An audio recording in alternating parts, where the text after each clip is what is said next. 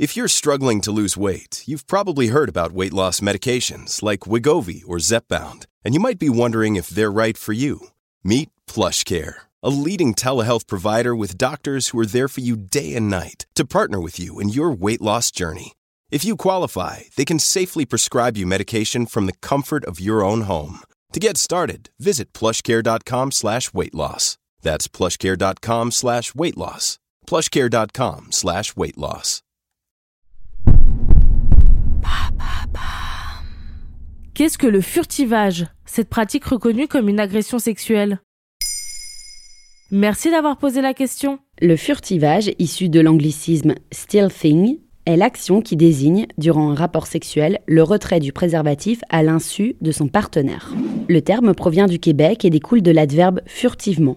Depuis août 2022, la Cour suprême canadienne considère désormais l'acte de retirer un préservatif sans le consentement de l'autre comme une agression sexuelle.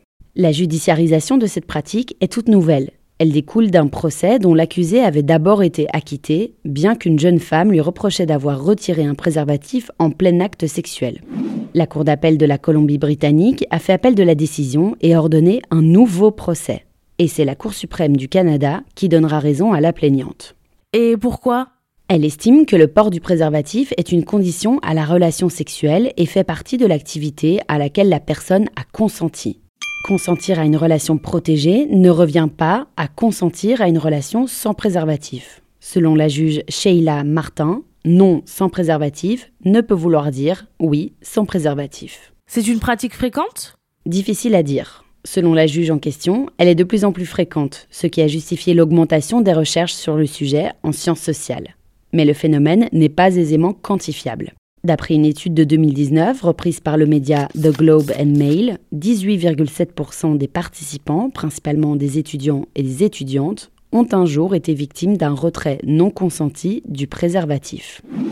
En tout cas, ce type de condamnation n'est pas nouveau en Europe. En Suisse et au Royaume-Uni, plusieurs tribunaux ont déjà condamné des personnes pour ces faits.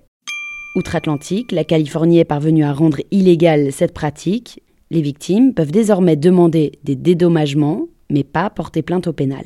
Et en France? C'est le flou juridique. Plusieurs associations militantes ont déjà demandé à ce que le stealthing soit reconnu comme un viol.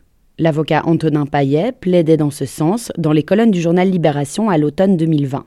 Dans le droit français, le viol, donc la pénétration sans consentement, est caractérisé par la contrainte, la violence, la menace ou la surprise.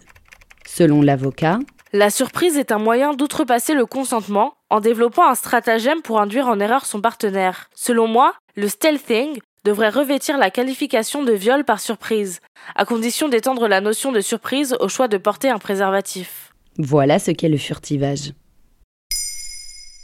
Maintenant, vous savez, un épisode écrit et réalisé par Johanna Cincinnatis. Ce podcast est disponible sur toutes les plateformes audio, et pour l'écouter sans publicité, rendez-vous sur la chaîne Bababam Plus d'Apple Podcasts.